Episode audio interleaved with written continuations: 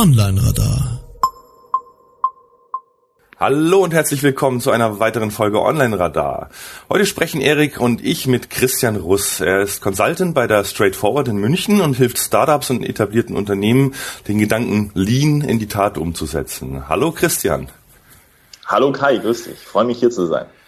Ja, schön. Wir freuen uns total, dass du da bist. Ähm, aber lass uns erst einmal etwas Housekeeping machen. Äh, wobei, haben wir da eigentlich irgendwas? Ja, ich denke schon. Also wir können ja vielleicht kurz äh, ähm, erzählen, wie du, Kai, den Christian kennengelernt hast. Und ähm, das war nämlich, soviel ich weiß, auf der Bits and Pretzels, gell? Genau, genau. Die großartige Bits and Pretzels war ja jetzt ähm, vor kurzem, wenn ihr den Podcast äh, hört, ist es wahrscheinlich schon ein bisschen länger her. Na, das geht schneller diesmal. ja, ich hoffe, ich verspreche ähm, Gut, Christian und ich haben uns zufällig, also es gab ein Side-Event am zweiten Tag, äh, da konnte man sich anmelden zum Pokern im Werk 1. Das ist so ein kleiner ja, Accelerator und Coworking Space in München in der ehemaligen Kultfabrik. Äh, das war ein richtig geiles Event. Also mir hat das Pokern mega Spaß gemacht. Und draußen äh, nach dem Pokern haben wir uns dann einfach unterhalten und kennengelernt und irgendwie festgestellt, dass wir ein paar interessante Themenüberschneidungen haben. Äh, unser nächster Gast, den habe ich auch da kennengelernt, aber da will ich jetzt noch nicht vorweggreifen.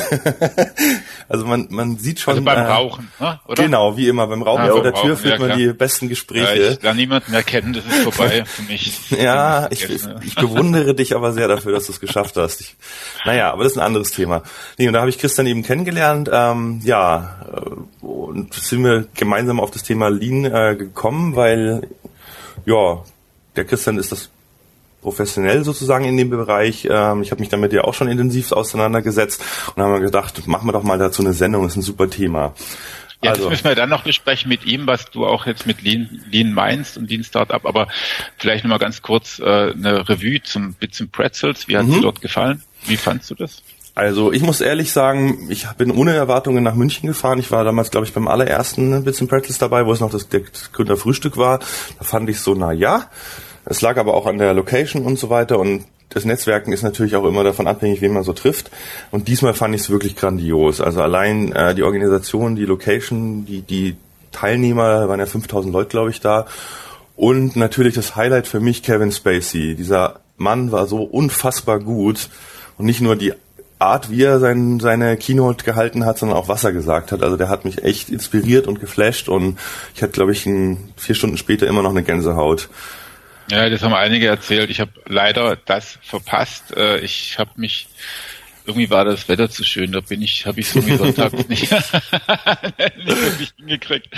Äh, genau. Ansonsten, ich war, ich war tatsächlich auch ein bisschen skeptisch gegenüber Bits and Pretzels, weil ich mir überlegt habe, warum muss man eigentlich in München eine Messe machen, eine Konferenz machen, in der alles auf Englisch stattfindet. Also das äh, habe hab ich irgendwie nicht so ganz verstanden. Und tatsächlich bei Carsten Maschmeyer auf der Bühne habe ich mir auch überlegt, das ist echt schwierig. Also ja. das, wenn ja, also ist mal tatsächlich, also sein Vortrag fand ich jetzt relativ uninspiriert. Ähm, ich glaube, wenn er es nicht auf Englisch hätte machen müssen, äh, dann dann dann wäre das irgendwie, dann wäre was drüber gekommen, weil die, die Sachen, die er angesprochen hat, ähm, die sind ganz interessant. Ich habe mich dann über einige Sachen aufgeregt, weil sie einfach schlicht seltsam waren und irgendwie nicht so richtig gestimmt haben, so so so psychologisch betrachtet. Aber mhm. aber ähm, äh, auf, so. auf jeden Fall ist der Typ ist der Typ einfach echt also rübergekommen wie so ein, wie so ein, wie so ein, äh, wie hab ich nachher gesagt, Kai, wie so ein, wie so ein DDR-Offizier irgendwie, ja, was er eigentlich, was er eigentlich nicht ist, ne? Aber der, der musste halt Englisch sprechen.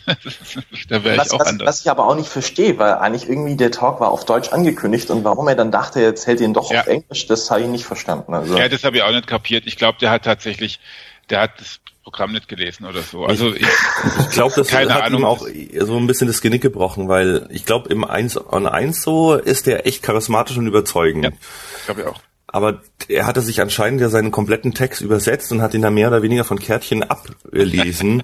und das ist natürlich so Richtung Intonation und Betonung und so weiter, da kommt halt nicht viel rüber, wenn einer wirklich vorliest. Das war echt äh, schade. Ja, das war wirklich schade. Andere Sachen waren echt cool. Also ich fand, ich fand, ich fand den einen oder anderen Vortrag echt cool. Ich fand die, ja. die Stimmung dort ganz witzig. Ich habe gemerkt, dass ich jetzt irgendwie so als, ähm, äh, dass ich mittlerweile zu ganz vielen Dingen eine ganz andere Sicht habe. Äh, aber das macht eigentlich überhaupt nichts aus, weil das funktioniert echt, echt, finde ich, extrem gut. Auch die Bits and Pretzels, die Leute, die dort aufeinandertreffen und, mhm. und, und, was da besprochen wird, fand ich schon eine extrem, ähm, extrem coole Angelegenheit. Ähm, auch wenn ich dann für mich entschieden habe, dass ich da vielleicht einfach, äh, ja, vielleicht zu, zu ungründermäßig mittlerweile unterwegs bin. Ähm, aber für Gründer ist es sicherlich eine extrem gute Idee, oder? Was meinst du, Christian? Also ich sehe das genauso wie du. Also für Gründer ist es auf jeden Fall top. Ich fand äh, die Vorträge auch relativ spannend. Also klar nicht alle. Ähm, auch inhaltlich fand ich den Talk vom äh, Herrn Maschmeyer, ja, ich sage jetzt mal relativ interessant, bis auf eben ein paar Punkte, wo ich auch sage, psychologisch ist es nicht hundertprozentig korrekt alles. Mhm. Aber einfach mal als Einstieg, ich glaube, für viele, die sich mit dem Bereich noch nie be befasst haben, also gerade wenn es um Neuromarketing geht, war sicherlich mal einfach ein erster Anstoß, sich vielleicht mal näher mit dem Thema zu beschäftigen und wenn es einfach auch um das Thema Kommunikation geht, zu verstehen, hey, ähm, Kommunikation fängt halt schon ganz früh an, wenn es um Produkte geht und ja, das, das fand ich einfach ein netter Anstoß, aber man muss halt jedes, also jeden Vortrag immer so mit so einem Körnchen betrachten, das dann sagt, äh, alles 100 Prozent kann nie jeder richtig haben. Also ich fand es nett, und ich denke, für Gründer, vor allem in der Frühphase, die sich einfach mal mit solchen Sachen auseinandersetzen wollen, ist es echt top. Und vor allem die Menschen waren natürlich gigantisch. Also Leute, die ich da kennengelernt habe, Kai vor allem vor, voran, ne? äh, war super cool. Und dementsprechend würde ich, würde ich das schon als Empfehlung sehen, wenn man so gerade in der Frühphase ist von einer Gründung, Startup oder auch generell bei einem Unternehmen irgendwie unternehmerisch anfängt zu denken, dann macht es doch durchaus Sinn, dahin zu gehen. Also auf jeden Fall, da mu muss man ja, also man muss ja auch andere Leute kennenlernen. Da war ja auch einiges so an, an Service für, für Startups äh, in, an den Ständen draußen. Ähm, doch, also ich glaube, das ist eigentlich echt fast ein Musstermin. Ähm, das, das, also ja, und, und ähm, äh, ja, wenn ich jetzt irgendwie sage, ich brauche das eigentlich für meine, für, für das, was ich jetzt irgendwie so an Unternehmertum mache, irgendwie nicht mehr, dann ist es auch in Ordnung, weil ich einfach kein Startup mehr mache. Aber aber für, für jeden macht, für jeden anderen macht es total viel Sinn. Ja. Doch. Doch, auf jeden Fall. Genau. Gut, außerdem hat es viel Spaß gemacht, wobei ich, Kai, ich meine, das kannst du wahrscheinlich auch ganz gut mit, ähm, äh, mit beurteilen.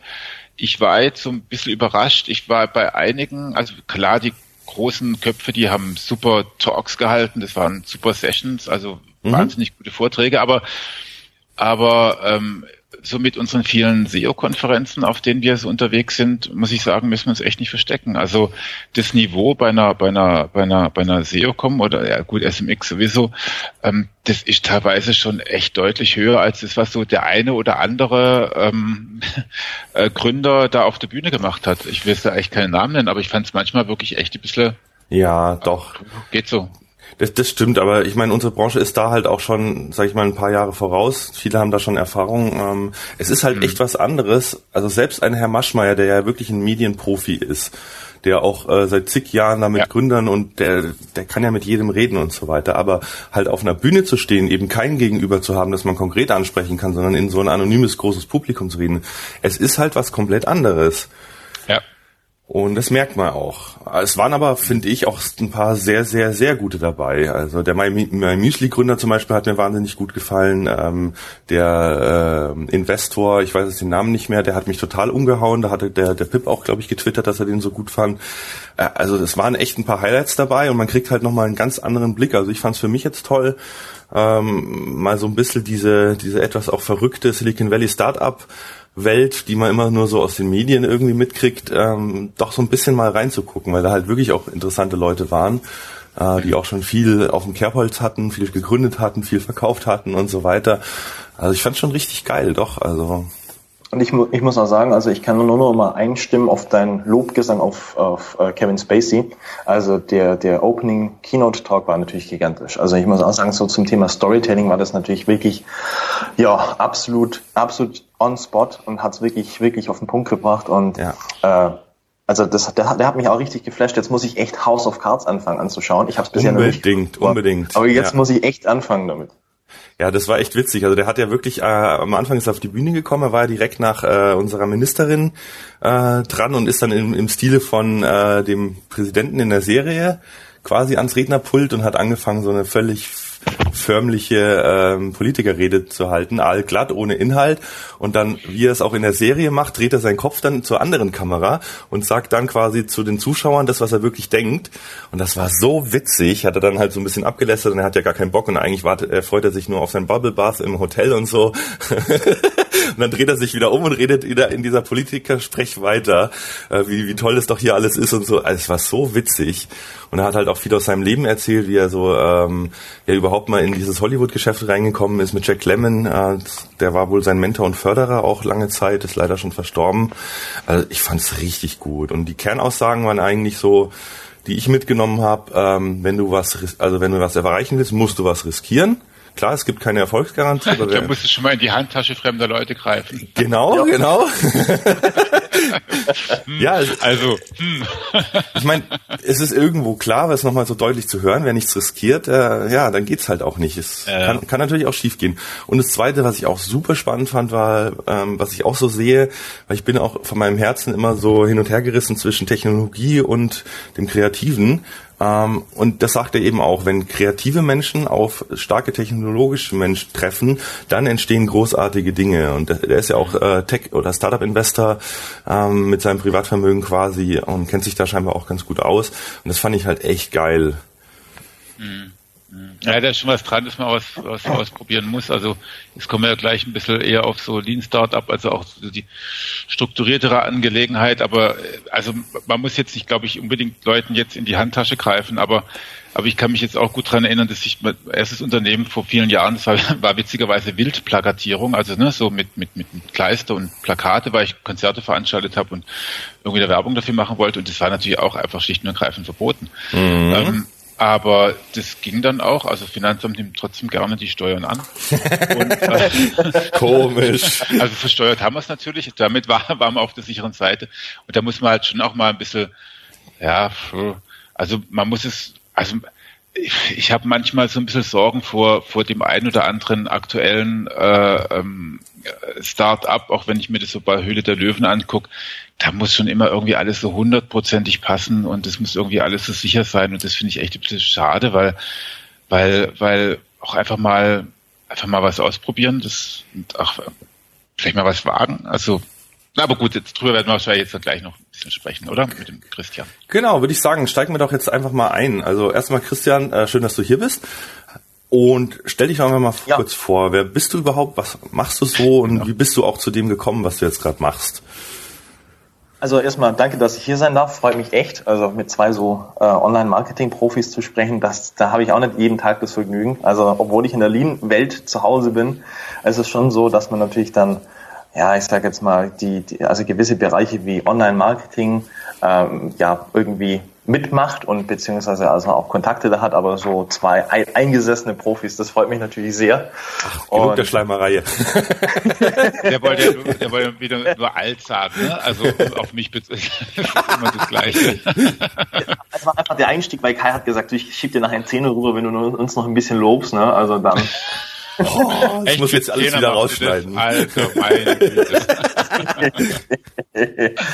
Äh, ja, nee, also wer bin ich? Christian Russ. Meines Zeichens bin ich Lean Products Berater bei der Straightforward äh, Products hier in München. Und ja, was macht die Straightforward Products? Unser Hauptanliegen ist es, also zu uns kommen Unternehmen, äh, wenn sie Hilfe brauchen, wenn es um Bereich Produktentwicklung, Business, also Geschäftsentwicklung etc. geht. Wir sagen immer, eine gute Idee verdient ein erfolgreiches Produkt und wir helfen halt Unternehmen dann eine gute Idee in vor allem nicht nur ein erfolgreiches Produkt, sondern in ein erfolgreiches Geschäftsmodell zu wandeln. Also ein langfristiges Geschäftsmodell, das nachhaltig irgendwie Sinn macht, weil wir wissen alle, wenn man dann so eine Eintagsfliege hat, das bringt auch nichts. Also unsere, unsere Hauptaufgabe, unser, unser, ja, ich sage jetzt mal, unser Kernwert der Firma, ich denke, ähm, also ich spreche jetzt vor allem aus meiner Sicht natürlich, liegt darin, wirklich Unternehmen zu helfen, langfristig was aufzubauen, das dann wirklich Kunden brauchen, also wo Kunden einen echten Bedarf haben, egal ob das jetzt eine Dienstleistung ist oder ob es ein konkretes Produkt ist, einfach wirklich ein erfolgreiches Geschäftsmodell drumherum zu bauen. Das ist also. Ähm, wie, machen, wie machen wir das? Also das ist, das ist eine gute Frage, da gibt es mehrere Herangehensweisen. Also generell segeln wir unter der Flagge Lean Ja, also Lean-Methodiken, Lean-Frameworks, Lean-Herangehensweisen. Da gibt es natürlich aus dem Bereich Startups einiges, das wir adaptiert haben und auf versuchen auf, auf Teams und auf Firmen anzuwenden. Beziehungsweise nicht nur versuchen, sondern hoffentlich auch erfolgreich tun. Momentan sieht es ganz gut aus in den meisten Fällen. Nur das klang jetzt vielleicht gerade ein bisschen seltsam zu sagen, wir versuchen das, sondern wir tun das rela relativ erfolgreich. Und ja, und das machen wir entweder mit Innovationsworkshops, wo wir dann helfen, Teams einfach in, in diesen Lean Mindset zu kommen, in diese, diese Struktur zu kommen, einfach generell die Herangehensweisen zu systematisieren, dass einfach dann nachher auch, ja, ich sage jetzt mal, ein Weg durch ein gewisses System gebahnt wird. Oder wir übernehmen äh, also temporär Pro äh, Projekte und sind dann Interim Pro äh, Project Manager oder Interim Product Owner und versuchen dann einfach mit den Methodiken generell äh, Projekte voranzutreiben. Also das ist ganz unterschiedliche Ausprägungen, meistens Workshops, meistens Workshops und Projekte zusammen kombiniert. Mal sitzen wir beim Kunden drin und begleiten das Projekt von A bis Z. Also da gibt's ganz, ganz unterschiedliche Sachen. Okay. Ja, dann würde ich sagen, klären wir doch jetzt an der Stelle erstmal, was das Lean überhaupt heißt, weil du hast jetzt auch gesagt, ihr versucht die Lean-Methodiken äh, anzuwenden für alle Hörer, die das jetzt noch gar nie gehört haben und sich darüber nichts vorstellen können. Äh, kannst du irgendwie das versuchen, mal ja möglichst einfach und verständlich zu fassen, was, was so dieser Lean-Ansatz ist und was ihn quasi unterscheidet oder, oder besonders macht? Ja klar, also Lean klar, der, der englische Begriff schlank, der, der trifft es eigentlich ganz gut. Lean kommt ursprünglich von Toyota, von Lean Manufacturing. Toyota hat im, im 20. Jahrhundert irgendwann mal ja entschieden, sie müssen irgendwie an ihrem Produktionsprozess was optimieren, weil irgendwie doch ziemlich viel unnötige Kostenblöcke entstanden sind mhm. und haben dann einfach mal so den ganzen Produktionsprozess analysiert und gewisse Teile einfach rausgestrichen, wo sie festgestellt haben, hey, der schafft eigentlich gar keinen Mehrwert. Und daher kommt eigentlich so dieses Thema Lean. Und wenn es gerade im Bereich Geschäftsentwicklung und auch Startups geht, geht es hauptsächlich darum, in einer frühen Phase Dinge zu validieren, von denen man vorher nur ausgegangen ist, dass sie wahr sind. Also jeder, jeder, der irgendwie eine Idee hat für ein Startup oder ähnliches, geht einfach mal davon aus, dass das, was er annimmt, Realität ist. Und das ist halt oftmals ja. nicht so. Ne? Mhm. Also okay. da lachte Erik schon. Ja, ja.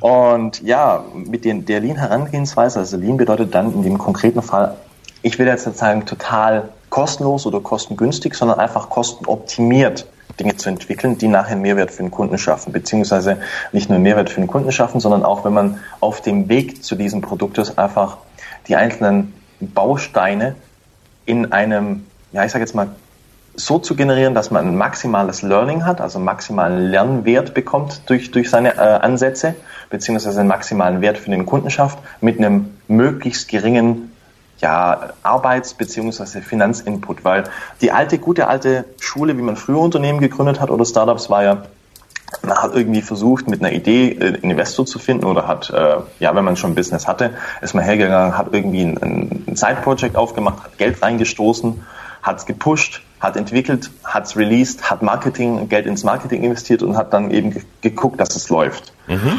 Und ja, meine eigene Erfahrung, warum ich halt zu diesem ganzen Thema gekommen bin, war, ich habe 2006 während des Studiums noch selber an so einer Startup-Idee rumgetüftelt mit einem Freund. Und das war damals ganz witzig, weil die Lean-Methodik, also da habe ich noch nie davon gehört gehabt zu der Zeit. Und das kam ja auch ein bisschen später erst so richtig auf. Und der Gedanke war halt, ja, soziales Netzwerk. Hey, du, das ist gerade voll im Kommen. Facebook gibt's in den USA, hier in Deutschland noch nicht. Hier ist StudiVZ. Ah, lass uns doch was in der Richtung machen. Ja, und da hatten wir so eine Idee, ähm, ja, das so geografisch aufzubereiten. Also das, ihr, ihr, ich kennt ihr beide Foursquare? Ja, klar. Ja, genau. Also die Idee von das gibt's noch. Vor allem in den USA ist es noch immer noch relativ beliebt. Und die Idee von Foursquare, die hatten wir eigentlich 2006 schon, so dass man Orte markieren kann, wo man sich gerade befindet. Man konnte die Dinge bewerten, man konnte sich drüber austauschen, etc. Und wir dachten, boah, geil, das braucht ja jeder. Jeder Mensch will das, weil, hey, du kannst dich mit Freunden austauschen, wo du gerade bist und was du gerade machst und wie toll das doch gerade ist. Ja, und dann haben wir ein Jahr lang entwickelt. Zwei ITler sind äh, in ihren stillen Kämmerchen gesessen. Wow, okay Vorlesungen waren quasi ausgeblendet. Was? Vorlesungen gibt sowas noch während des Studiums? ja, dann haben fleißig entwickelt, haben auch einen kleinen Investor gefunden, der uns dann so ein Funding gegeben hat für, für eine GmbH. Und wir haben dann halt diese GmbH ja, ich sage jetzt mal, Gebühren haben wir genutzt, um dann eben auch Anwält, äh, Anwälte zu beschäftigen, rechtlich abzuklären, okay, welche Nutzerdaten dürfen wir nehmen, halt so den ganzen Schnickschnack, alles drumherum, mhm. haben ein Jahr lang entwickelt, haben es auf die Menschheit losgelassen, haben Geld ins Marketing gepumpt, haben die 25.000 Euro da, äh, damals für, für die Gründung verbraten für Marketing, haben Flyer verteilt etc. Ja, und am Ende des Tages hatten wir dann eine Sign-up-Rate von 130 Nutzern insgesamt über ein Jahr lang. Ups. Ja, okay. Ja. Und das, das, viel, gell? für ein soziales Netzwerk natürlich Bombe, ne? Also absolut geil. Also, Scheiße. Ja, richtig. Und dann haben wir, wir haben halt echt, wir, wir sind dran gesessen. Das gibt's doch nicht. Wir haben es doch gebaut. Das war doch klar, dass die Kunden es wollen. Die müssen doch kommen, verdammt. Mhm. ist ja nicht so, dass wir haben, die kommen von allein zu uns, sondern wir haben ja auch noch Marketing gemacht. Ne? Also wir waren jetzt völlig blöd und haben gesagt, das ist einfach da. Nein, wir haben es auch noch beworben. Ja, und äh, das, die Quintessenz und die Erkenntnis war einfach, scheiße, wenn ich so viel Geld in irgendwas reinbutter, dann ist es irgendwie schade, wenn daraus nachher nichts wird, nur weil ich gedacht habe, hey, ich weiß ja, was meine Kunden eigentlich wollen und ich weiß ja eigentlich, dass das Ding ja jeder braucht und so. Mhm. Und ich dachte mir, hey, also eine Geschäftsmodellentwicklung, andere Firmen oder andere Leute haben das hinbekommen und das kann nicht einfach nur Zufall sein. Also irgendwo muss da ein System dahinter sein, weil ich glaube nicht an Zufälle. Ich glaube, man kann so ungefähr alles lernen auf der Welt. Und dachte mir dann, hm, wie kann man das denn machen? Und habe danach eben ja einige, ich sage jetzt mal Gründer, Gründertreffen besucht. Ich war auf der Republika in Berlin und so und habe eben versucht, mit vielen Startup-Gründern zu sprechen und auch mit Investoren und habe gefragt, ja, was kann ich denn besser machen? Wie wird man denn da in dem Bereich erfolgreich? Was gibt's da für ein Geheimrezept? Und mhm. ja, so, ein, so, eine, so eine einhellige Meinung, so ein leichtes Muster hat sich herausgebildet, dass jeder gesagt hat, hey, lies dir mal Lean Startup durch. Lean Startup kann dir wirklich da die Augen öffnen. Ja, und so kam ich dann über, also zum Thema Lean Startup an sich. Ah ja, okay. Aber, aber, äh, also, jetzt mal zu deiner Geschichte. Ähm, aus deiner jetzigen Sicht, was wäre der Punkt gewesen, an dem ihr hättet umdrehen müssen oder irgendwas anderes hättet machen können? Also da, da wäre es ganz früh, da wäre es gewesen, bevor wir auch nur eine einzige Zeile Code geschrieben hätten, mhm. wären wir mal rausgegangen hätten mit Menschen gesprochen und hätten mal rausgefunden, ob die sowas wirklich, ob die einen Bedarf daran haben, beziehungsweise ob was, was deren Problem ist, dass wir denken, dass wir damit lösen, ob wirklich dieses Problem existiert. Weil wir mhm. haben eine Lösung geschaffen für ein Problem, das nicht, nicht existent war.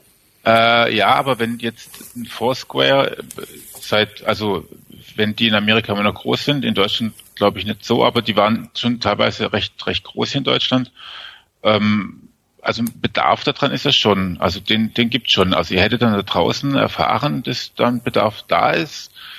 Gehe ich mal davon aus, weil, weil andere sind damit auch erfolgreich geworden. Ja, das stimmt, das stimmt. Das hätten wir wahrscheinlich erfahren. Nur wir hätten wahrscheinlich auch erfahren, was genau der Kernwert ist, den die mhm. Menschen dadurch erfahren. Weil wir dachten einfach, okay, wir bauen darum ein soziales Netzwerk auf und das und das und das und das und das sind unsere Features. Wir haben die mhm. große Feature Reaches gehabt, haben gedacht, wir müssen da alles reinpacken, was für ein soziales Netzwerk sinnvoll ist mhm. und haben damit auch unsere, unsere Nutzer schon direkt erschlagen. Da wussten 90 Prozent davon nicht, wofür ist das Ding jetzt eigentlich da? Kann ich jetzt hier oh. Bücher bewerten, Filme bewerten? Kann ich irgendwo eine Position irgendwie taggen oder so? Also das war wirklich, wir haben die einfach erschlagen und wir hätten garantiert ganz früh rausgefunden, was denn der Kern ist, was eigentlich umgesetzt werden muss, was uns wahrscheinlich in der Entwicklung vier Wochen gekostet hätte, dass wir das ah, Ding okay. launchen können. Und dann früher rausgehen und dann eventuell dann auch, äh, was ja durchaus bei so einem, bei so einem äh, sagen wir gerade beim sozialen Netzwerk, das bestimmte Funktionen erfüllt, kann es ja auch mal sein, dass man dann gekauft wird. Ne? Also ich meine, das könnte ja zum Beispiel auch dann sinnvoll sein, dass man da Nutzer jetzt äh, bekommt, die halt hier lokal irgendwas machen und dann sagt dann Mark Zuckerberg, Mensch, brauchen wir auch, kaufen wir. genau, ja. Also das wäre damals natürlich unsere Hoffnung gewesen. Aber ja, es kam anders und ich bin mhm. eigentlich auch froh, dass es anders kam, weil sonst hätte ich damals vielleicht sogar gedacht, hey, diese Wasserfallentwicklung funktioniert. Ja, super geil, das ist die Lösung für alles. Und bin froh, dass ich dann da irgendwie auch gescheitert bin, weil das hat mich zu Lean Startup gebracht. Und mhm. ja, letztendlich auch zu Lean Startup Machine. Also ich habe 2014, weil, also ich habe mir dann die Bücher von Eric Ries, The Lean Startup, was ich also wirklich sehr empfehlen kann, durchgelesen und auch The Startup Manual von Steve Blank, einem der der Hauptköpfe hinter Lean Startup zusammen mit Eric Ries und fand das super spannend und dachte mir zum ersten Mal, boah krass, das macht voll Sinn. Also mit, hey, wer hätte gedacht, dass ich mal mit Kunden reden sollte? Ja, also, ja. radikaler Ansatz. ja, aber dafür brauche ich doch erstmal, erstmal ganz ehrlich, dafür brauche ich kein Buch. also Entschuldigung, wenn ich da jetzt so ein bisschen, bisschen kritisch auch irgendwie hinterfrage, aber aber aber aber dass man mit der Zielgruppe auch mal sich unterhält. Ähm, äh, habe jetzt blöderweise dieses Buch nicht gelesen, aber ja, also du bist halt so ein bisschen. Ja, soll ich dazu ganz kurz sagen, weil ich ja. kann es super aus meiner Sicht irgendwie nachvollziehen, weil ich auch vor bestimmt so fünf, sechs Jahren habe ich immer den, diesen, diesen, diese Fehlannahme. Du kennst bei Webseiten auch, Erik, du darfst niemals von dir als Nutzer ausgehen, wenn du irgendwie eine Webseite bewertest. Mhm. Und, und ähnlich ist es auch. Ich habe mir auch über, überlegt, oh, das und das Tool oder so, das, das finde ich voll hilfreich, total toll. Das müssen ja auch alle anderen brauchen. Und dann setzt du dich hin und entwickelst halt. Also du, es klingt zwar natürlich logisch, sprech mit Kunden, aber du weißt halt auch nicht, wer sind deine, also viele machen sich die Gedanken halt nicht. Die haben eine Idee und denken mhm. eben, das braucht die Welt. Und dann machen sie das. Und, und ja. ich glaube, und ich, ist, hinter Lean steckt ja noch viel mehr, nicht nur vorab zu fragen, aber das ist schon mal eine ganz wichtige Sache, äh, und sich darüber auch Gedanken zu machen, welches Problem im Kern löse ich überhaupt äh, und, und wer ist denn dann meine zukünftige Zielgruppe und nicht zu sagen, äh, ich mache jetzt was, das braucht schon irgendjemand und dann finde ich die schon irgendwie. Also das, das ist der Hauptpunkt, einfach den, den ich jetzt auch während meiner Arbeit bei, bei Straightforward Products immer wieder sehe bei Kunden, dass der Gedanke einfach meistens nicht ist, ähm, should we build it, sondern can we build it? Und can we build it ist das der, der größte Fallstrick, den du da hast. Also das ist auch das, wo viele Entwickler und viele junge Startup-Gründer oftmals einfach den, den, den Schritt in eine Falle tappen und sagen, boah, das, ich, ich finde das so geil und ich kann es bauen. Wie cool ist das denn? Ich kann es mhm. bauen, ich kann es raustun und das wird garantiert Anklang finden, weil, wie du auch gesagt hast, Kai, ich finde es super nützlich. Also werden es doch sicherlich auch viele andere nützlich finden. Und da kommt nochmal ein nächster Punkt hier ins Spiel, was, was Lean echt gut macht ist, wenn du sozusagen davon ausgehst, hey, ähm, ich habe hier eine Idee, dann, dann kommst du natürlich leicht in, in die Versuchung zu sagen, hey, ich rede jetzt mit meinen Kunden, aber wenn du die Kunden befragst, dann befragst du die dann mit diesem Mindset oftmals halt, ich sage jetzt mal ganz platt falsch. Ja, du sagst halt sowas wie, boah, ich habe die und die Idee, du hast doch sicherlich auch das Problem das und weshalb. ja, ne? ja, ja, e eben. und das, das. Und was, was sagen dann neun von zehn Leute? Ja, ja stimmt. Richtig. ja, vor allem redest du was vermutlich ja auch einfach dann mit den Leuten, die so um dich herum sitzen oder wenn du auf die Straße gehst, dann sind es halt eben die Leute, die, die, ähm, ja, die in der gleichen äh, Realität, im gleichen Echohaus irgendwie sitzen wie du. Und ähm, das ist ja manchmal auch so bei, bei US-Entwicklungen, äh, US-Geräten, die, die, die hier na, die nach hier kommen oder irgendwelche Apps, wo man irgendwie sagt, Mensch, haha, das ist ja total super, das ist, die Welt wird so, braucht das unbedingt. Und dann kommt sie nach Deutschland, wo wir halt eben keine lückenlose WLAN-Versorgung zum Beispiel haben, ne? also wo, wo du auch gerne mal zwei Stunden lang offline bist, auch wenn du ein Handy hast. Und dann funktionieren die Dinge schon nicht mehr. Und das glaube ich, ähm, also wenn, wenn, wenn das der Prozess dann auch mit reinbringt, also das ist nicht nur deine Lebenswirklichkeit und deine, deine Freunde, deine Blase ähm, gerne macht, sondern halt eben auch, auch andere, die dann insgesamt in der Summe auch eine, eine, eine große Zielgruppe sind, ähm, das ist natürlich dann wirklich wertvoll, ja. Ja, also gerade du beschreibst das richtig, so diese Blase, vor allem äh, auch die Freunde und selbst, selbst, selbst der Mensch auf der Straße, wenn du ihm erzählst, hey, ich habe die und die, die, ähm, das klingt doch toll. Menschen sind freundlich, Menschen sind nett zu dir. Das heißt, da wird dir kaum einer sagen, nee, das finde ich total scheiße. Ja, also das ist einfach mal ganz ehrlich gesagt so. Menschen mhm. sagen einfach, sind gern nett zu dir. Und deswegen werden sie auch sagen, ja, du, wenn du das baust und das ganz sinnvoll ist, dann werde ich das sicherlich auch kaufen. Aber die Realität sieht eben einfach nachher anders aus. Ja. Ja, und ähm, der, also der Steve Blank, einer dieser, dieser Vorreiter, sagt auch ganz klar, es gibt keine Realität ins, also in, innerhalb deines eigenen Gebäudes, innerhalb deines eigenen, ich nenne es jetzt mal mentalen Konstrukts. Das ist nicht die Realität, das sind deine Annahmen, aber die Realität ist draußen. Das heißt, geh raus und red mit Menschen. Geh wirklich raus. Und da muss ich sagen, da ist, da macht Lean einen fantastischen Job, Lean Startup. Und da bin ich echt froh, dass ich drüber gestolpert bin, weil das auch ein total spannendes Erlebnis ist, weil es dich einfach auch mal aus dieser Komfortzone rauspusht. Ja, also weil es ist natürlich schon bequem drin zu sitzen, einfach rum zu philosophieren, was ist denn eine tolle Idee und etc. Sondern es, es konfrontiert dich mit der Wirklichkeit und es macht es auch so spannend. Ja. Erzähl mal, erzähl mal, wie das dann dieser, dieser, diese Konfrontation stattfindet. Also gibt, werden dann Prototypen gebaut und vorgeführt oder gibt es Umfragen oder wie, wie, wie erfolgt es dann? Also der Prozess also fängt eigentlich an damit, dass du versuchst, deine kritischste Annahme für dein Business zu identifizieren. Also ich, ich bin zum ersten Mal so richtig damit ähm, in Berührung gekommen, das war 2014 bei der Lean Startup Machine, da reden wir sicherlich nachher auch noch mal ein bisschen kurz im Detail drüber, mhm. weil die ganzen Bücher von, von Eric Ries und von Steve Blank fand ich super interessant und spannend, aber es bleibt auch gefühlt auch noch sehr theoretisch, ja, weil du halt Genau, du hast da dann, dann irgendwelche Sachen, die er dir schreibt, wie du Leute befragen sollst und wie du rausgehen sollst.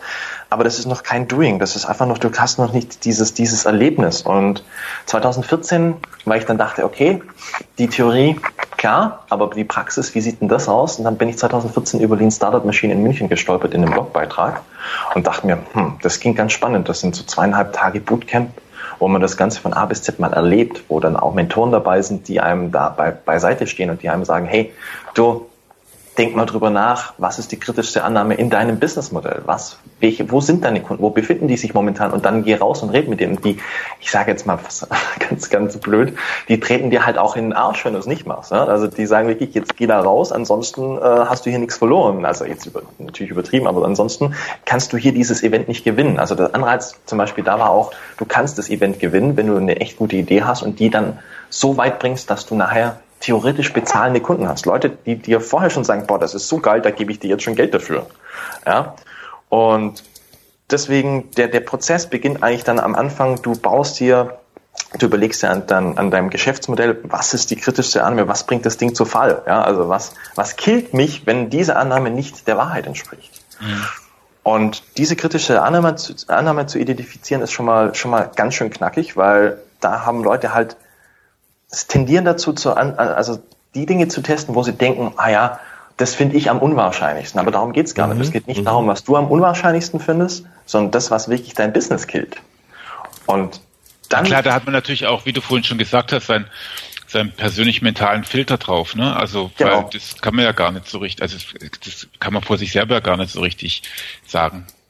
Ja, und das, das, das fordert extreme Disziplin, das alleine zu tun. Und dementsprechend ist es zum Beispiel gerade bei der Lean Startup mhm. Machine, dass du halt so ein Team um dich rum hast und man diskutiert das im Team und dann hast du noch Mentoren und dann fängst du an, zu, anders zu denken, anders zu überlegen. Und wenn du dann halt diese, diese Annahme rauskristallisiert hast, dann überlegst du dir, okay, wie ist denn der minimale Aufwand, wie ich das testen kann? Am Anfang sind meistens, also ich, ich nenne es jetzt mal Exploration, also Erkundung, wo du dann mit potenziellen Menschen in deiner Zielgruppe sprichst und versuchst einfach mal den Problemkontext, den du selber siehst, zu erforschen und zu schauen, ist in diesem Problemkontext, taucht da dieses Problem, von dem ich, dem ich ausgehe, dass es existiert, wirklich auf, wenn ich sie einfach mal locker über das Thema befrage. Also wenn ich einfach mal sage, in dieser und dieser Situation, was machst du denn da? Also da geht es hauptsächlich um aktuelles Verhalten. Mhm. Also ich, ich weiß nicht, äh. Du drängst da niemanden in die Richtung, sondern, nee, sondern nee, das ist genau, das du beschreibst die Situation und dann sollte, damit dein Produkt möglicherweise auch eine Chance hat, äh, praktisch so, sozusagen im aktiven Wortschatz das dann noch vorkommen.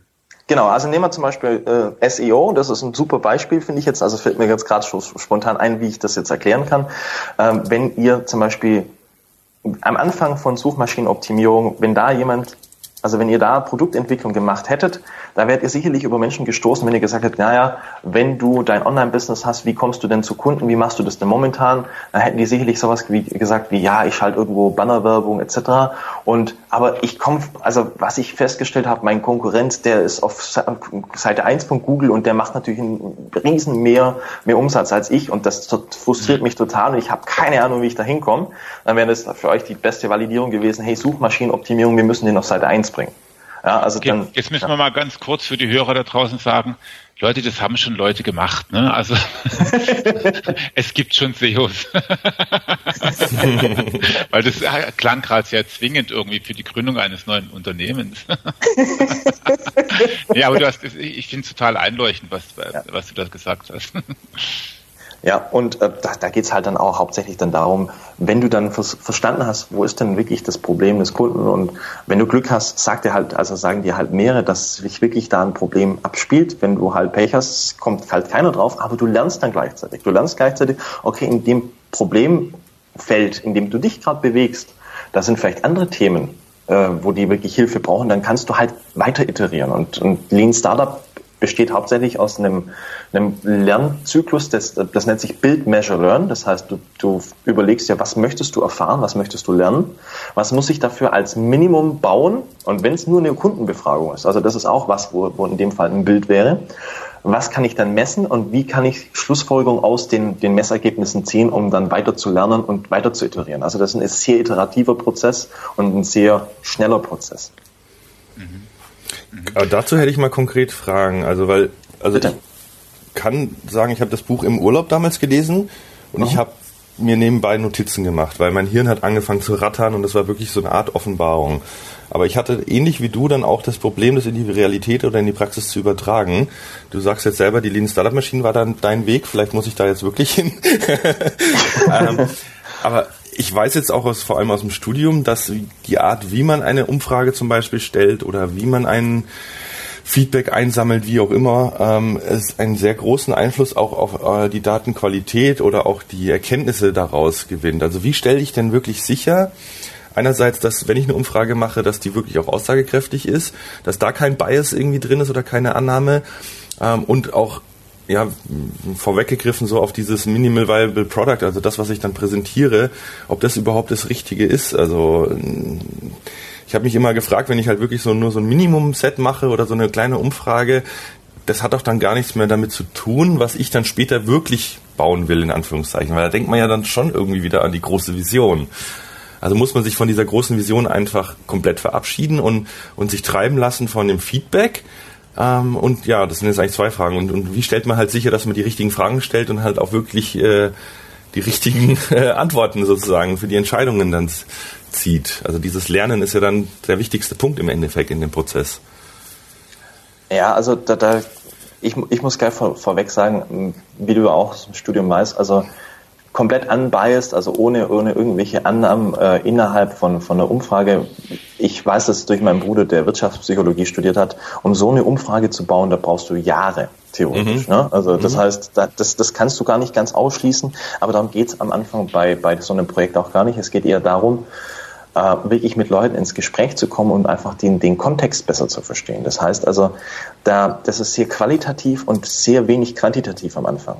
Okay. Dem, Dementsprechend ist es gar nicht so wichtig, dass du sagst, hey, ich habe hier eine komplett statistisch aussagefähige Umfrage gehabt, weil die bringt dir am Anfang für das Learning, also für das Lernen des, des kompletten Umfeldes überhaupt nicht den, den eigentlichen Nutzen, weil das ist nachher wenig umsetzbar. Also wenn, wenn du eine, eine statistisch relevante äh, Umfrage machen würdest und äh, du hättest, hättest die Frage, ja, ähm, gibt, also das, das Ziel wäre herauszufinden, gibt es das Problem XY. Und dann mhm. kommt bei der Umfrage raus, 20 Prozent haben das Problem XY.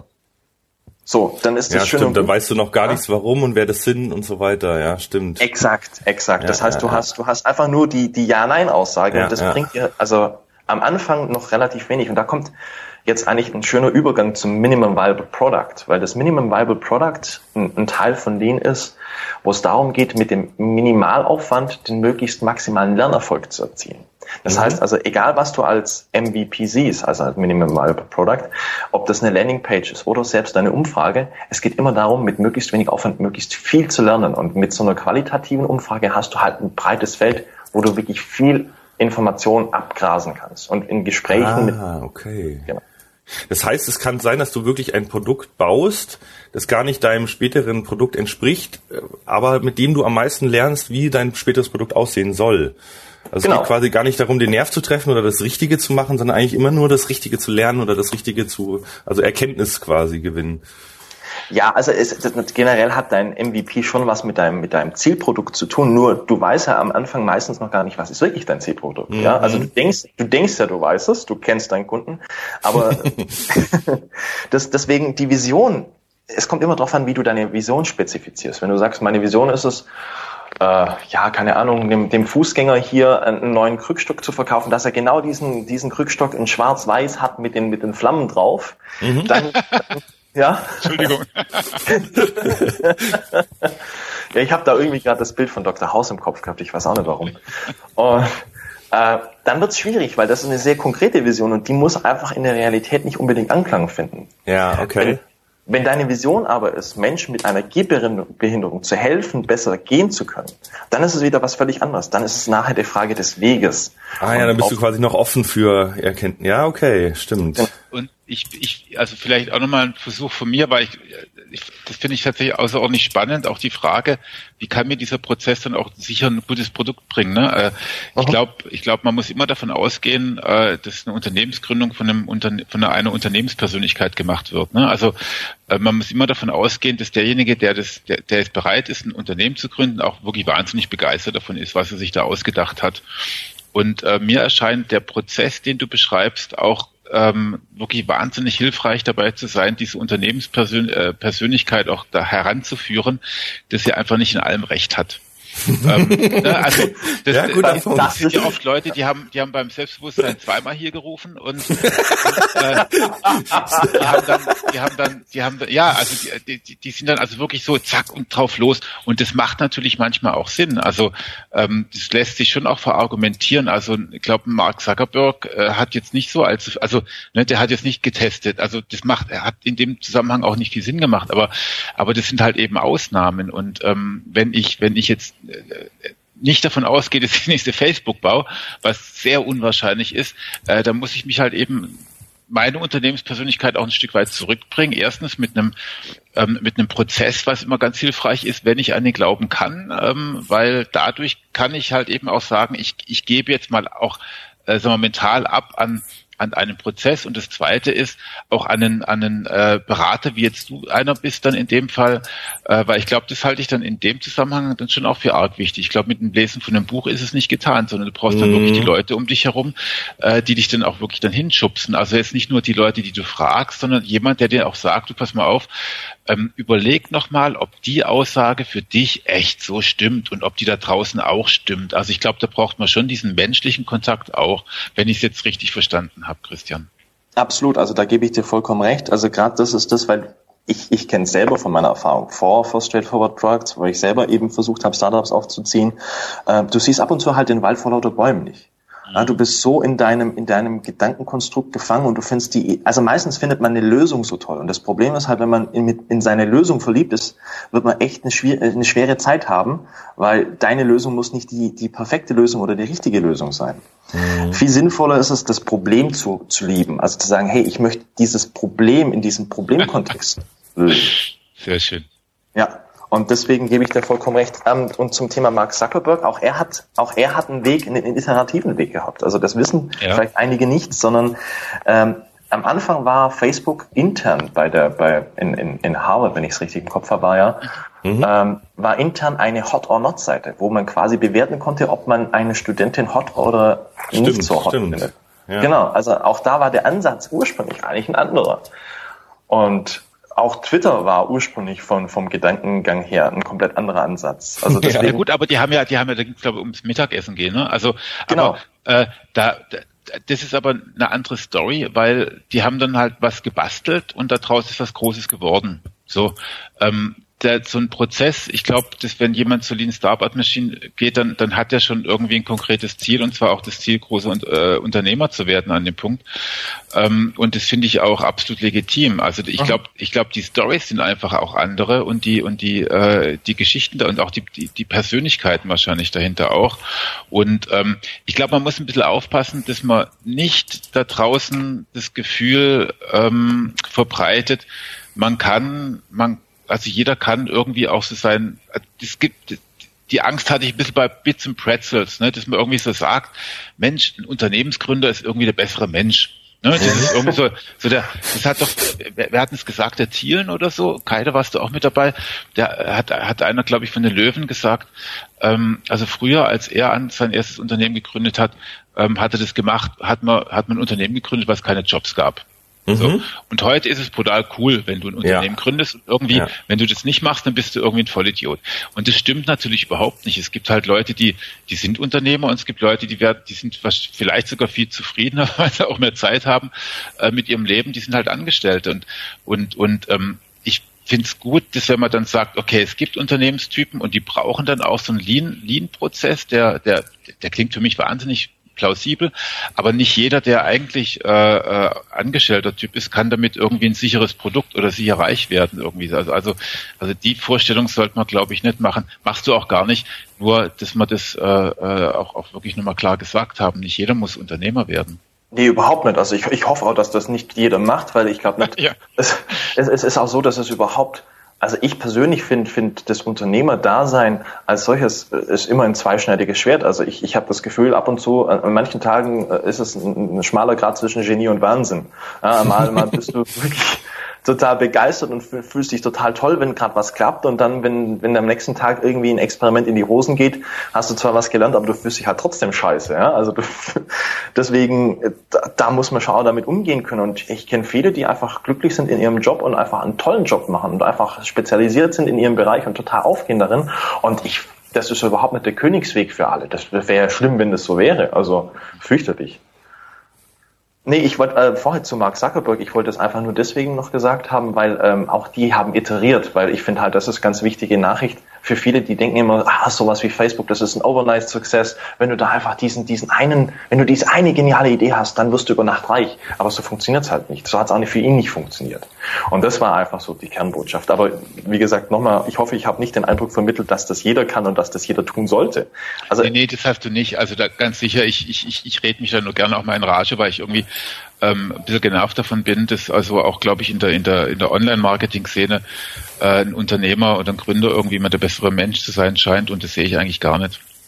Nee, wirklich. Also da gebe ich dir vollkommen recht. Und es, ich sage jetzt mal so, es, es kann technisch, theoretisch kann es jeder lernen, der es lernen möchte, mit einem Prozess etc. Also ein Produkt zu entwickeln. Ob das dann nachher der, der, der Weg dorthin ist, dass man glücklich wird damit, das ist was völlig anderes. Ja, ja also ja, genau. Gute Botschaft auf jeden Fall. ähm, aber vielleicht sollten wir mal bitte eins machen, äh, Lean Starboard Machine. Könntest du mal erklären, worum es dabei geht, was es ist? Der Begriff ist es ein paar Mal gefallen. Klar, also Lean Startup Machine ist eigentlich ein, ein ich, ich, bezeichne das gerne als Bootcamp. Ja, da wird man so ein bisschen durchgeschleust, aber äh, auf eine positive Art und Weise. 2014 habe ich ja schon gesagt, war ich zum ersten Mal dabei und ich bin total gespannt auf dieses Jahr. Also dieses Jahr darf ich endlich mitorganisieren, weil ähm, das ist wirklich so ein, so ein Herzensding von mir, weil mir, also nicht nur mir, sondern ich habe eben auch dort Freunde getroffen, also Menschen getroffen, die zu Freunden wurden.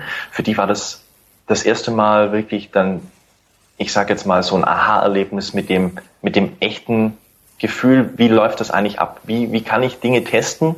Ein guter Freund von mir macht jetzt äh, ja viel über Amazon etc. Der war damals auch bei Lean Startup Machine. Kai, du kennst ihn, aber da, da gehen wir jetzt nicht näher drauf ein. Mhm. Ähm, aber auf jeden Fall hat er gesagt, das hat ihm die Augen geöffnet, dass man einfach Dinge testen soll, Experimente machen soll und einfach nicht davon ausgehen soll, dass man Dinge weiß. Und das, dieses, dieses Event läuft eigentlich im Prinzip so ab am, am Freitagabend, das äh, fängt klassisch um sechs an. Also das ist in die, dieses Jahr ist es das erste Adventwochenende. Das heißt, wir haben auch schön die Möglichkeit, dann hier und da mal noch einen Glühwein einzustreuen, aber natürlich nicht zu viel. aber fängt am äh, Freitagabend an, bildet Teams. Jeder pitcht eine Idee, wenn er möchte. Also jeder, der reinkommt, der eine Idee hat für ein eventuelles Produkt oder für einen Service, hat die Möglichkeit, das vorzustellen und die Möglichkeit, ein Team um sich zu scharen. Also Leute, die denken, hey, die Grundidee klingt toll, da möchte ich doch dabei sein. Und so bilden sich am Anfang so circa 20 Teams, äh, fünf bis sechs Personen. Und die arbeiten halt dann gemeinsam an dieser Vision, nenne ich es jetzt mal.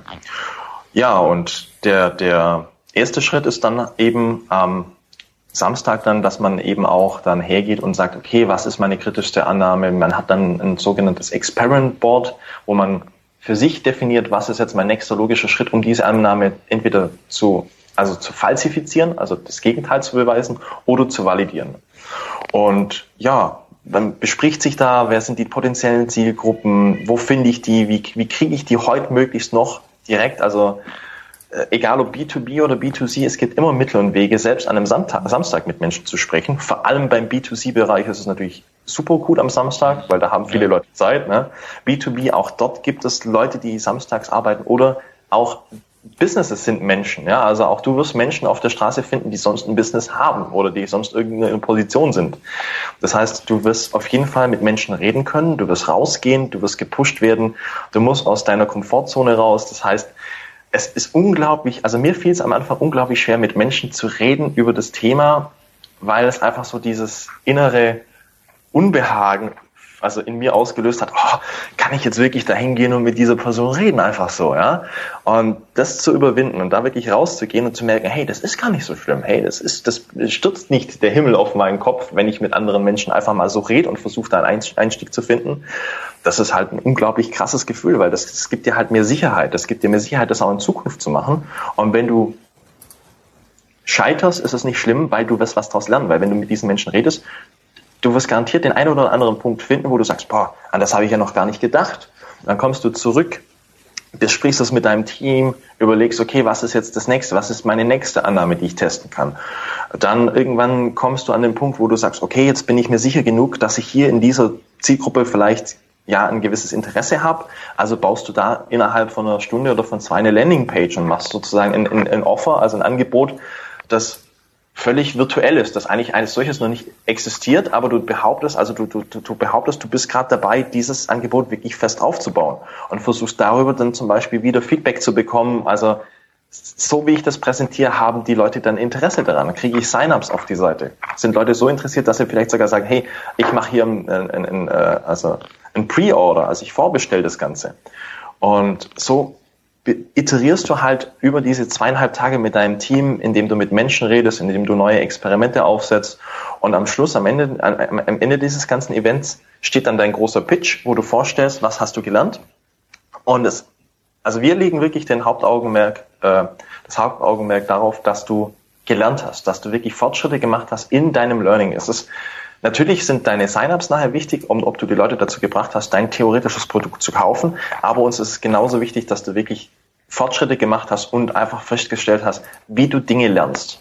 Und das ist halt in zweieinhalb Tagen so knackig. Du bist danach so absolut rattenfertig, um aus, eigen, aus, ja, also wirklich aus eigener Erfahrung zu sprechen. Ich war dann so groggy, dass ich zwei Tage danach einfach wirklich mehr Schlaf gebraucht habe als sonst und ja lieber zum Tee als zum Kaffee gegriffen habe.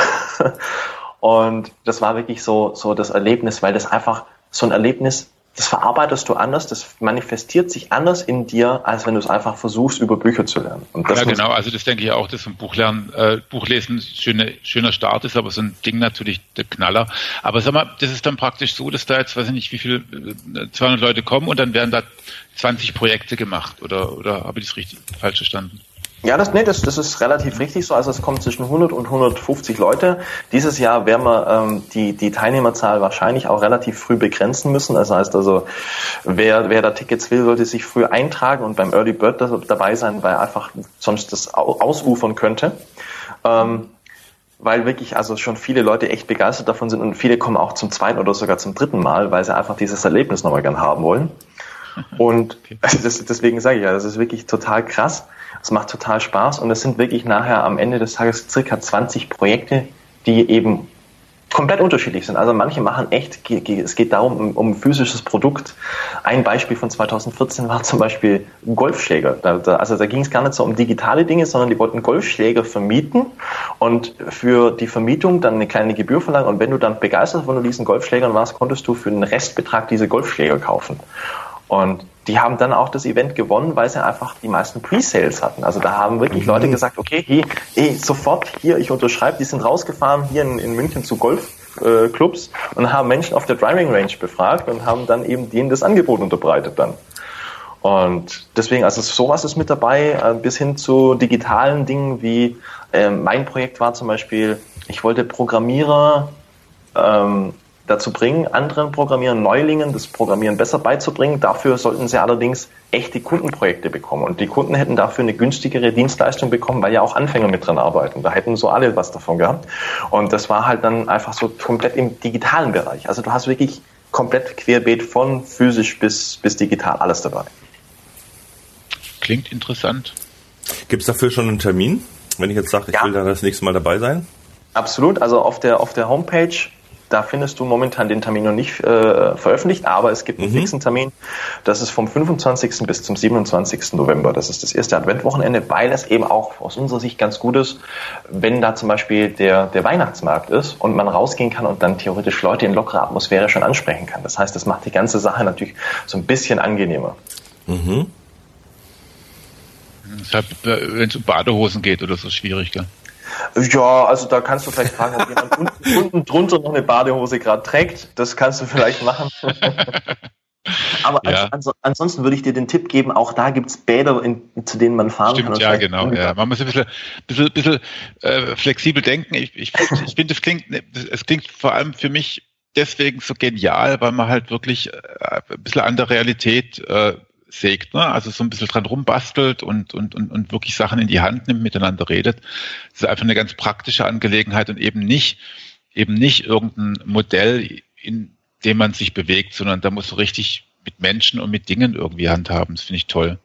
Ja, und also das war auch mein größtes Problem. Also ich bin also aus der Theorie gekommen, ich habe Informatik mhm. studiert und habe deswegen diese theoretischen Konstrukte immer geliebt, aber irgendwann eben festgestellt, hey, schön die theoretischen Konstrukte, aber mit der Realität so ganz in Einklang zu bringen, ja, da sollte ich vielleicht dann doch in die Realität gehen dafür. Und das, das macht Lean Startup Machine. Das bringt dich wirklich zum Kern. Mhm. mhm. Man muss auch schon verkaufen können, gell? Du meinst, äh, wenn du dort, dort unterwegs naja, bist? Also wenn ich jetzt, wenn ich jetzt dort äh, meinen mein Vorschlag gemacht habe mit diesen Golfschlägern und dann fahre ich auf eine Driving Range, ähm, dann muss ich anfangen mit den Leuten zu, zu reden und denen was zu verkaufen und das trainiert natürlich unglaublich. Ja, finde ich auch genau richtig, weil wenn, wenn, du irgendwie so ein, so ein äh, Gründer bist, der irgendwie eine Software baut zum Beispiel und hat überhaupt nicht die Skills, dann merkt er das in dem Punkt auch und macht sich vielleicht auch schon mal Gedanken darüber, wer denn das Marketing oder den Vertrieb mal übernehmen könnte, wenn er es selber nicht kann. Ja, also ich gebe Kai absolut recht. Natürlich ist es hilfreich, äh, wobei man natürlich sagen muss, man wird jetzt nicht, ich, ich, weil, weil viele Leute stellen sich vielleicht auch ein bisschen was anderes unter, unter dem Thema Verkäufer vor, als es vielleicht eigentlich finde in dem Bereich hilfreich ist. Also man wird nicht zu diesem schmierigen Menschen, der versucht, einem irgendwas Ach, anzudrehen. Ja, Ne? Also kein Carsten Maschmeyer. Oh, Entschuldigung. äh, lieber Carsten, falls du diesen Podcast hörst, ähm, du weißt, äh, wo du Kai findest. ich kenne deine Adresse. Ja, genau. Nee, aber es ist wirklich so, du, du, die, die besten Verkäufer, sagt man, sind die, die einem nichts verkaufen wollen, sondern die versuchen, dein Problem zu lösen. Und genau das ist, das ist der Kern von Lean Startup Machine. Du versuchen, ein Problem zu lösen. Und wenn du das Problem erkannt hast, dann tust du dir natürlich auch leicht, das entsprechende Produkt so zu präsentieren, dass den Leuten klar wird, hey, das löst mein Problem. Mhm. Und dann ist ein, ein Sale natürlich deutlich leichter, als wenn du denen jetzt erstmal eine Story vom Pferd erzählen musst, um die irgendwie zu bewegen und dann zu sagen, ha, okay, vielleicht probiere ich das mal oder so. Also deswegen, du wirst auf jeden Fall feststellen, wer, wer das Potenzial für, für Sales hat, ganz klar. Aber es ist halt jetzt nicht so das Potenzial für Sales, wo du sagst, ähm, der muss nachher dem Eskimo einen Kühlschrank verkaufen können. Ja, ja, ja, wir hatten zu dem Thema ja auch schon eine Sendung im Kasten zum Thema Vertrieb ja. und Telefonmarketing. Das, das ging auch in eine ähnliche Richtung. Wirklich äh, ein Problem zu lösen, dann hast du es als Verkäufer auch wirklich einfacher. Ja, und ja. eben nicht zu drücken. Die, die Sendung habe ich gehört, fand ich total spannend und äh, muss ihm da vollkommen recht geben, weil nur wenn du, wenn du wirklich ein Problem löst, dann hast du auch einen langfristigen Kunden. Weil wenn du ja, für einen. Kunden, ja, also dem war es auch schwarz und der stellt nachher fest, hey, ich habe gar nicht den Nutzen davon, den, der mir versprochen wurde, der hat das letzte Mal bei dir gekauft. Ja, ich meine, es gibt halt auch leider Geschäftsmodelle, die so funktionieren, wo es auch okay ist irgendwo, dass ich halt jede Woche irgendwie neue Produkte in den Markt drücke, die einmal verkaufe ähm, ob die dann nachhaltig sind, ob die wiedergekauft werden, ob die weiterempfohlen werden, äh, spielt in diesem Berechenmodell dann auch keine, äh, keine Rolle und es ist wirtschaftlich trotzdem äh, hochprofitabel. Aber ja. das, das sind ja, glaube ich, nicht die Art von Gründungen, über die wir hier sprechen. Naja, wenn, wenn auch diese Themen ein Problem lösen, okay, klar, weil es geht um eine Problemlösung, aber auch dann bekommst du diese Themen quasi verkauft, weil das ein Problem lösen wenn du quasi irgendwas hast, das einfach, das, das die Menschen als nice to have, aber nicht irgendwie notwendig empfinden, dann wirst du auch dort schwierig, Schwierigkeiten haben, das zu verkaufen. Ja. Ja gut, die Definition von einem Problem ist ja auch immer weit gefasst. Es gibt ja Produkte, die lösen in Anführungszeichen das Problem, dass ich mich irgendwie minderwertig fühle oder so. Ähm, das kann man ja schon relativ weit fassen, aber äh, ich finde diese Betrachtung, den Kunden dauerhaft auch glücklich zu machen, Kundenbindung und solche Sachen, äh, auch in diesem Prozess äh, eine wichtige sag ich mal, äh, also den ganzen Prozess nach, da ist jemand, der hat dieses Problem und ich löse dieses Problem. Ähm, also wie, wie langfristig ist das Ganze? Wie, wie nachhaltig würdest du sagen, kommt man eben über den Lean-Prozess zu solchen Lösungen? Also aus meiner Perspektive sehr, sehr zentraler Teil ist äh, im Bereich Lean ist diese Nachhaltigkeit, weil also ähm, ihr kennt ja den, den klassischen Funnel im, im Bereich Online-Marketing und mhm. dieses Thema Retention und Referral ist eben eine ganz, ganz große Sache. Also wenn es wirklich um Nachhaltigkeit geht, weil das, das, das Hauptkonzept bei Lean ist wirklich ein nachhaltiges Businessmodell zu schaffen und da ist halt, ähm, da kommt halt dann die, die Customer Lifetime Value ins Spiel. Wie, wie bringst du ihn, also wie, wie, wie kannst du deinem Kunden dauerhaft äh, in einen Mehrwert liefern, so dass er auch wieder bei dir kauft. Also mhm. weil es einfach ein zentraler Bestandteil eines guten Geschäftsmodells ist, dass sich langfristig aufrecht zu, also das, das langfristig aufrechtzuerhalten ist. Und da ist dann eben auch das Thema Weiterempfehlung ein großes Thema. Mhm. Und deswegen, das ist aus meiner Sicht wirklich großer, großer Baustein. Da gibt's auch die, die sogenannte Engine of Growth, die, die Eric Ries so schön beschreibt. Und das läuft eben hauptsächlich über Weiterempfehlungen oder eben über virale Weiterempfehlungen und muss dann schon sagen, ähm, es wäre schade, wenn man das komplett außen, außen vor lässt, weil es einfach, ich glaube, das ist doch das Ziel, dass man ein Business, also ein Geschäftsmodell aufbaut, das so nachhaltig ist, dass die Leute auch gerne wiederkommen. Aber soll, das ist jetzt soll, meine Perspektive ja, auf jeden Sollte es sein, ist es äh, nicht für jeden, würde ich mal einfach mal neutral formulieren. äh, ja, wenn du, wenn du, wenn du Christian gerade auch mehrfach gesagt hast, nachhaltig und für länger, ähm, für mich jetzt mal persönlich eine interessante Frage ist dann auch immer, ich, hatte, ich habe vorhin von Gründerpersönlichkeiten gesprochen oder Unternehmerpersönlichkeiten gesprochen, ist mhm. ja auch ein Unterschied. Ähm, äh, in, dein, mit, in, in deiner Erfahrung gibt es viele Leute, die wirklich ein Unternehmen auch gut starten können und dann auch auf lange Sicht führen können? Also du weißt, was hinter der Frage steckt, oder? Gute Frage, mhm. ja. Gute Frage, ja. Ähm, Ganz unterschiedlich, ganz unterschiedlich. Also ja. ich, ich, aus meiner Erfahrung pauschalisieren würde ich das jetzt nicht. Es gibt sicherlich Leute, die wissen, wie man ein Produkt oder ein Projekt anstößt, wo es dann nachher Sinn macht, dass sie einfach gewisse operative Teile übergeben an jemand anderen, der darin stärker ist. Mhm. Äh, aber es gibt natürlich auch wirklich Menschen, die, die das, die, die, die, einen Unternehmergeist so drin haben, die wissen, wie man dann einfach dann solche Themen delegiert, aber dann die trotzdem noch alle Fäden in der Hand halten und die ihre Vision, also ich sage jetzt mal, Elon Musk ist das beste Beispiel für jemanden, der eine Vision hat und die wirklich massiv verfolgt und einfach, wo ich sagen würde, wenn der seinen, seinen, seinen Posten aufgibt, dann gibt es diese Firma nicht mehr. Ja? ja. Mhm. Also und also solche Menschen gibt es, aber genauso wie auch jemand, und es ist ja nichts nicht Schlechtes dabei, zu seinen Schwächen zu stehen, der dann genau weiß, hey, irgendwann kommt der Punkt, wenn es ums, ums große Skalieren geht, da gebe ich lieber meinen Sitz als CEO ab und bin dann vielleicht noch, ähm, keine Ahnung, CTO und mache dann das noch und habe dann einen, einen Sitz. Ja, oder ich kümmere mich ums Nächste. Genau, oder kümmere mich ums nächste und verkaufe das Ding, weil ich einfach gut darin bin, Dinge zu starten und schnell, schnell in den Markt zu bringen und auch auf eine gewisse Basis zu skalieren. Also gibt's alles und habe ich alles schon gesehen, deswegen es ist auch keine Schande dazu zu stehen, zu sagen, hey, ab dem Punkt gebe ich dann ab. Weil, ja. warum auch? Ja? ja. Also. Mhm. Aber das hat natürlich jetzt auch nochmal eine Implikation auf das Thema, äh, das immer auch immer mal wieder diskutiert wird, ähm, Thema, ich möchte mein Unternehmen aufbauen, weil ich etwas Tolles schaffen will, es ist mein Baby und äh, nicht wegen dem Exit.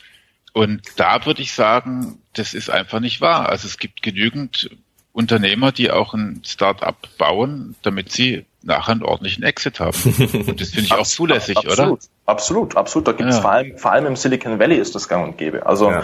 Ja, hier, hier, in Deutschland sind viele von uns natürlich noch mit der Mentalität aufgewachsen, hey, ähm, wenn du was machst, machst für die Menschen, ja, machst aus deinem eigenen Antrieb raus und machst nicht nur wegen dem Geld. Äh, das, das ist jetzt überhaupt nicht wertend, weil das eine ist nicht besser als das andere zwangsweise.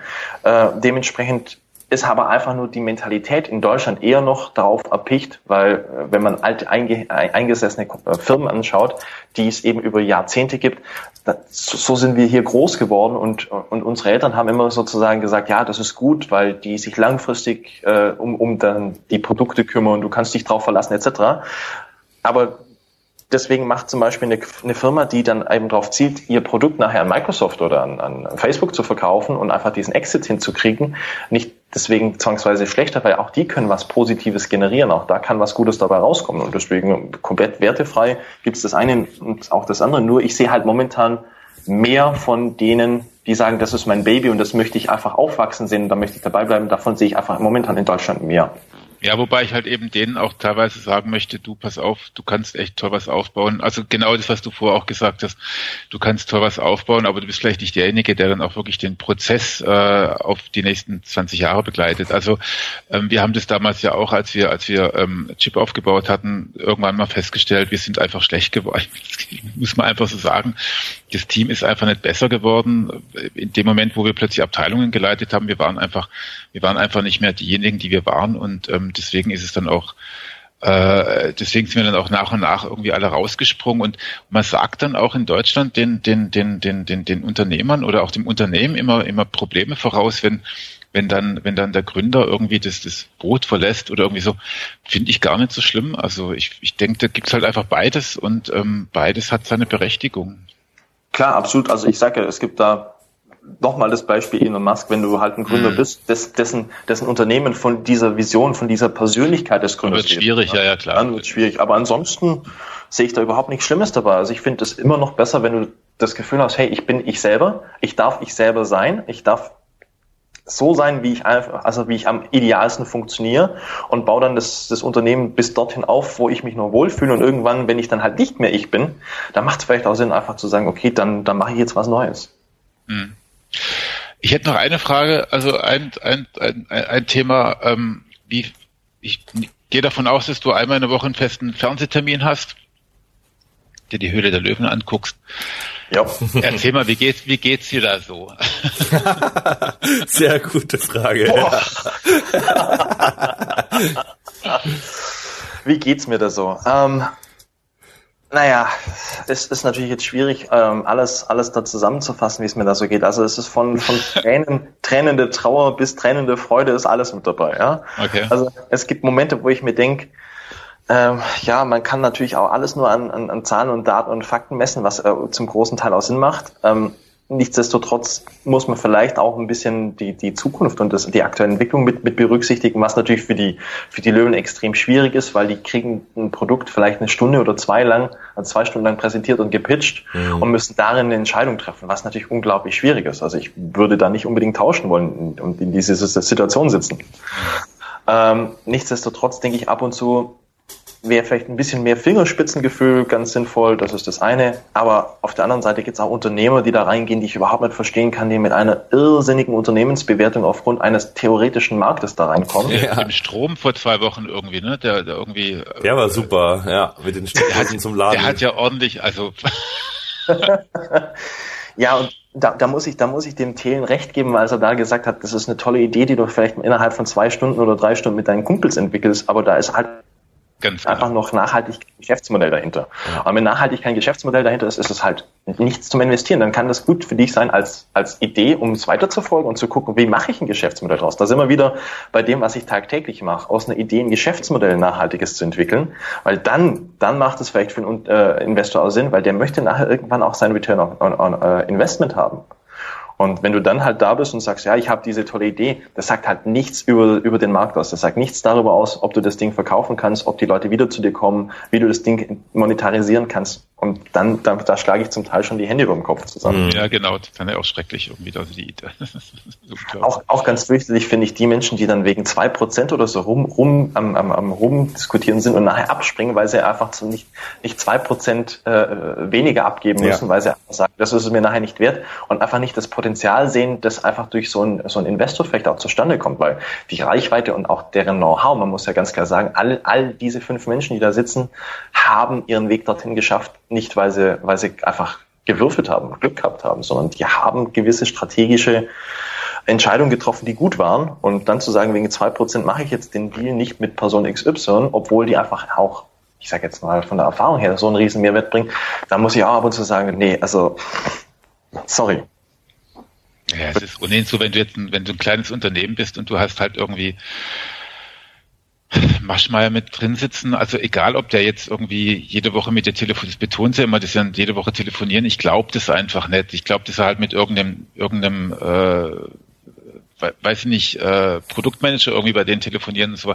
Aber, aber du hast halt einfach dann den Maschmeyer mit drinnen sitzen. Wenn du den magst, mal angenommen, oder dann ist es ja einfach eine gute Angelegenheit. Ne? Das ist ja auch, das hat ja auch was mit Marketing zu tun. Also ich denke auch, dass da manche irgendwie echt, echt schräg drauf sind. Also Ja, absolut, absolut. Also wenn, wenn, wenn halt auch, äh, wenn es darum geht, wirklich das, das Equity for, uh, for Money sozusagen, das ist das eine, aber dann eben auch das Potenzial, das die Person selber als, als Löwe mitbringt. Das zu ignorieren und einfach nur zu sagen, na, ich weiß, meine Company ist so und so viel wert, deswegen ist dieser Teil genau das und das wert. Mhm. ja. Ja, gut, kann man machen, aber ist halt dann scheiße. Schön formuliert, Erik. Schön formuliert, ja. Kann man, kann man so machen, muss man aber nicht. Äh, genau. Aber es gibt so viele Sachen, die kann man machen. Also ich finde das jetzt auch tatsächlich alles sehr, sehr interessant und ähm, da, ich finde, also was du jetzt über diesen, diesen, diesen Lean-Prozess erzählt hast, finde ich tatsächlich äh, sehr, sehr interessant und da kriegt man ja fast wieder Lust. Ja, also ihr seid beide recht herzlich eingeladen, auch Zeit zu nehmen. Ne? Also das ist wirklich äh, und und Erik, keine Sorge, du bist da kein alter Knacker. Also insofern. Na, nein. Nein, darum geht es mir gar nicht. Es geht nicht darum, irgendwie, dass ich äh, irgendein Alter erreicht habe, in dem ich nicht. Nein, sondern ich habe jetzt halt einfach schon, äh, ich habe heute Morgen dann nochmal so zusammen vier Unternehmen gegründet, die mal so, mal so und und ich, äh, also das, was wir machen, ist ja ohnehin Dienstleistung. Das ist schon mal ganz wieder ganz was anderes. Ähm, ich bin sicherlich einfach nicht derjenige, der, der in diese in diese äh, Kategorie reinpasst. Wobei das kann sich ja auch wieder ändern. Mhm. Ähm, zum jetzigen Zeitpunkt mit meinem mit meinem ähm, Dienstleistungsding, da hast du eh eine ganz andere ganz andere Probleme, als, als jetzt irgendwie nach den Produkten zu gucken, sondern, sondern da geht es um Skalierung und sowas. Aber mhm. ähm, äh, das ist ein anderes Thema. Aber wer weiß, auf was ich dann mal wieder aufspringe. Ja klar, ich wollte nur sagen, einfach weil das Event so viel Spaß macht. Also ich mhm. persönlich finde es einfach auch total äh, ja, das Erlebnis, weil da hast du halt so viel Energie von allen Menschen, die alles Mögliche ausprobieren wollen und auch offen sind, neue Dinge zu probieren und einfach mal neue, neue Wege zu gehen. Das finde ich halt das Schöne und das ist einfach ein Erlebnis, wo ich bis heute froh bin, dass ich es dass mitgenommen habe. Ja, das glaube ich auch. Ja. Nee, da also freue ich mich, Kai, wenn du mit dabei bist. Ja, ich hoffe sehr. Ich habe jetzt an dem Freitag, den 25. noch einen Termin, da müssen wir gleich nochmal reden. Ähm, mhm. Aber nicht nur ich oder Erik können dabei sein, sondern ihr Hörer könnt äh, dabei sein. Wir verlosen nämlich ein Ticket für die Lean Startup Machine. Hey. Richtig geil.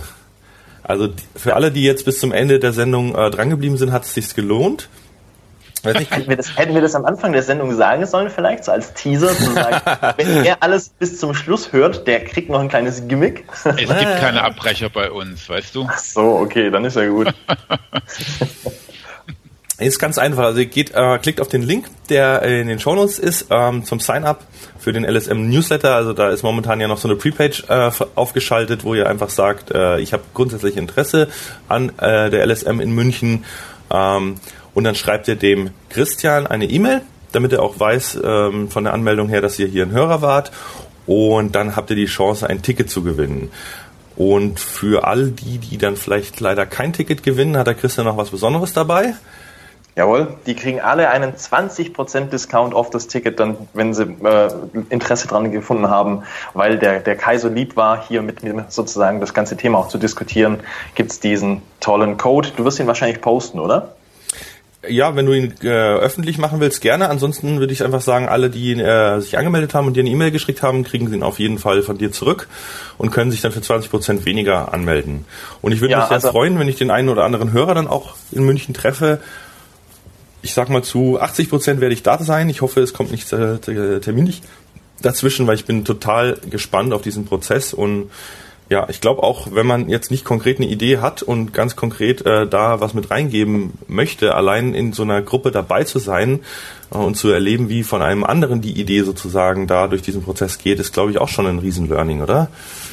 Absolut, absolut. Also ich denke, das, das Learning, der Prozess selber ist das eigentliche Learning, die, die Idee, weil die Idee ist ja meistens so etwas, das, das wird sich über das, das, also dem, das Wochenende über noch deutlich ändern. Also die, die Idee geht ja nur um äh, ein generelles Problem und jemand hat vielleicht eine, eine Lösung im Kopf, aber diese Lösung wird garantiert am Ende anders aussehen als am Anfang. Das heißt also, da zu erleben, wie, wie eine Grundidee transformiert wird in etwas, das vielleicht wirklich am Markt Anklang findet, das ist das eigentlich Spannende. Sehr, sehr cool. Ja, vielleicht können wir den Erik bis dahin auch noch überzeugen. Mal schauen, ja, also ich finde es mittlerweile extrem interessant. Äh, ja, ich ähm, hab da noch nichts. Also ich muss da mal, wir müssen mal drüber reden. Genau. Alles klar, dann erstmal vielen, vielen Dank fürs Zuhören, liebe Hörer. Vielen Dank, äh, Erik und Christian, dass du da bei uns warst. Äh, hat mir richtig Spaß gemacht heute. Ich fand es eine sehr interessante Sendung. Danke, freut mich. Hat mir auch sehr viel Spaß gemacht, mit euch zu diskutieren. War echt spaßig, war lustig. Doch, super. Und ja, dann hoffe ich, dass wir uns bald alle wieder in München sehen und äh, wenn ihr wieder einschaltet zur nächsten Sendung Online Radar. Vielen Dank. Tschüss. Ciao. Ciao.